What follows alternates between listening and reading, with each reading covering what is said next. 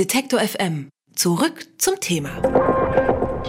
Haben Sie sich schon mal vorgestellt, wie die Welt eigentlich aus Sicht eines Neugeborenen aussieht? Die meisten Menschen können sich ja nicht mehr an ihre ersten Lebensjahre erinnern, denn unser Langzeitgedächtnis, das setzt erst ab dem zweiten Lebensjahr richtig ein.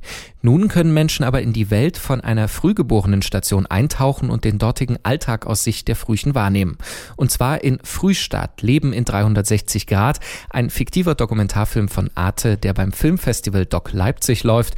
Und die Eltern und das Krankenhauspersonal darin sind Schauspieler. Das Besondere aber, alles passiert in einer 360 Grad Perspektive mit der Art smarte VR-App. Also man kann sich im Geschehen sogar um die eigene Achse drehen. Wie das Ganze funktioniert, das lassen wir uns jetzt von Kai Meseberg von Arte erklären. Der ist dort Bereichsleiter für Arte Future und jetzt bei mir im Studio. Guten Tag. Schönen guten Tag, hallo.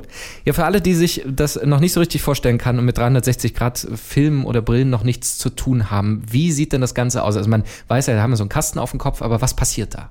Ähm, der große Unterschied im Vergleich zu äh, traditionellen Filmen ist, man hat halt quasi nicht den Bilderrahmen, sondern man befindet sich im im Film, also in der Experience. Man äh, kann äh, um 360 Grad um sich herum schauen, nach oben, nach unten, links, rechts äh, sehen, was hinter einem passiert, was vor einem passiert, sozusagen wirklich in alle Richtungen. Und äh, das ist möglich, weil es sozusagen mit Kameras aufgenommen wird, äh, die tatsächlich in alle Richtungen drehen und damit äh, quasi eine Sphäre schaffen, äh, in der sich dann der, der Zuschauer, der Nutzer äh, tatsächlich befindet. Und so äh, äh werden bestimmte Dinge auch nochmal äh, verstärkt. Ne? Also es ist, äh, dreht sich sehr stark darum, dass man präsent, äh, sich präsent fühlt an diesem Ort, an dem gedreht wurde äh, und äh, dass man dadurch natürlich auch ganz andere empathische äh, Erfahrungen und Erlebnisse äh, mit diesen Experiences äh, haben kann. Hm.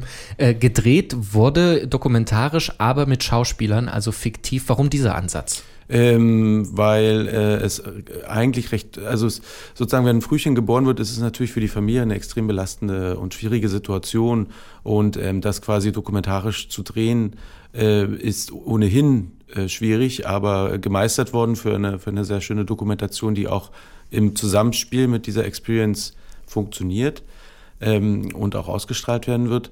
Aber äh, das sozusagen nochmal mit der neuen und doch äh, oft noch ein bisschen komplizierteren Technik äh, von 360 Grad zu machen, äh, ist eine extrem schwierige äh, Geschichte, weil äh, die Kameras halt nicht so lichtempfindlich sind, zum Beispiel wie herkömmliche Kameras und viele andere technische Parameter äh, doch eher dafür gesprochen haben, dass man das mit Schauspielern macht, weshalb wir uns dann dafür auch entschieden haben, äh, das mit Schauspielern umzusetzen. Hm. Jetzt läuft ja diese Woche beim Doc Film Festival in Leipzig, ähm, seit fast 60 Jahren großes Dokumentarfilmfestival. Wie wichtig ist es auch überhaupt, dass solche Dokumentationen und gerade neue auch so einem größeren Publikum zugänglich gemacht werden und eben nicht nur abends bei Arte laufen, wenn man mal zufällig oder absichtlich einschaltet? Ja, nicht nur. Ich meine, das ist ja schon eine Auszeichnung genug, wie, wie einige Leute immer wieder sagen.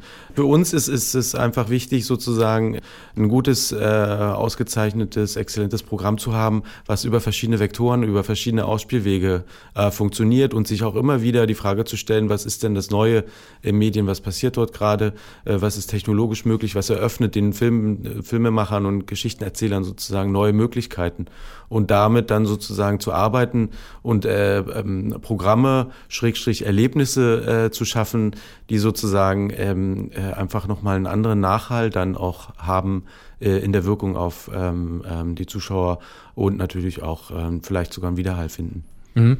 360 äh, Grad ist ja auch, oder diese ganze VR-Brillengeschichte ist ja gerade groß im Kommen. Man weiß oder viele wissen auch gar nicht, was kann man damit machen. Es gibt so ein paar Versuche mit Action, mit äh, Klettern am Berg und irgendwie Tauchen.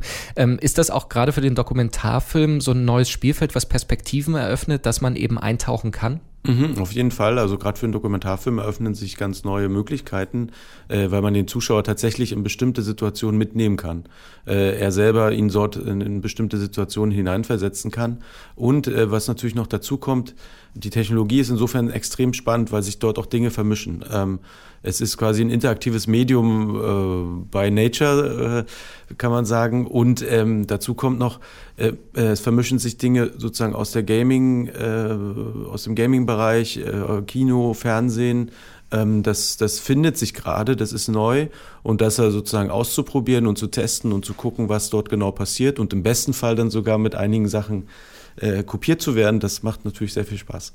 Dann schauen wir, wie es weitergeht und was dann auch bei Arte kommt. Frühstart Leben in 360 Grad läuft gerade auf dem Doc-Film Festival in Leipzig. Am 17. November ist dann offizieller Veröffentlichungstermin und im Dezember dann eben auch auf Arte. Und von Arte war Kai Meseberg hier, hat uns ein bisschen was über den Film und die Zukunft von 360 Grad Reportagen erzählt. Vielen Dank dafür. Gerne, danke. Alle Beiträge, Reportagen und Interviews können Sie jederzeit nachhören im Netz auf detektor.fm.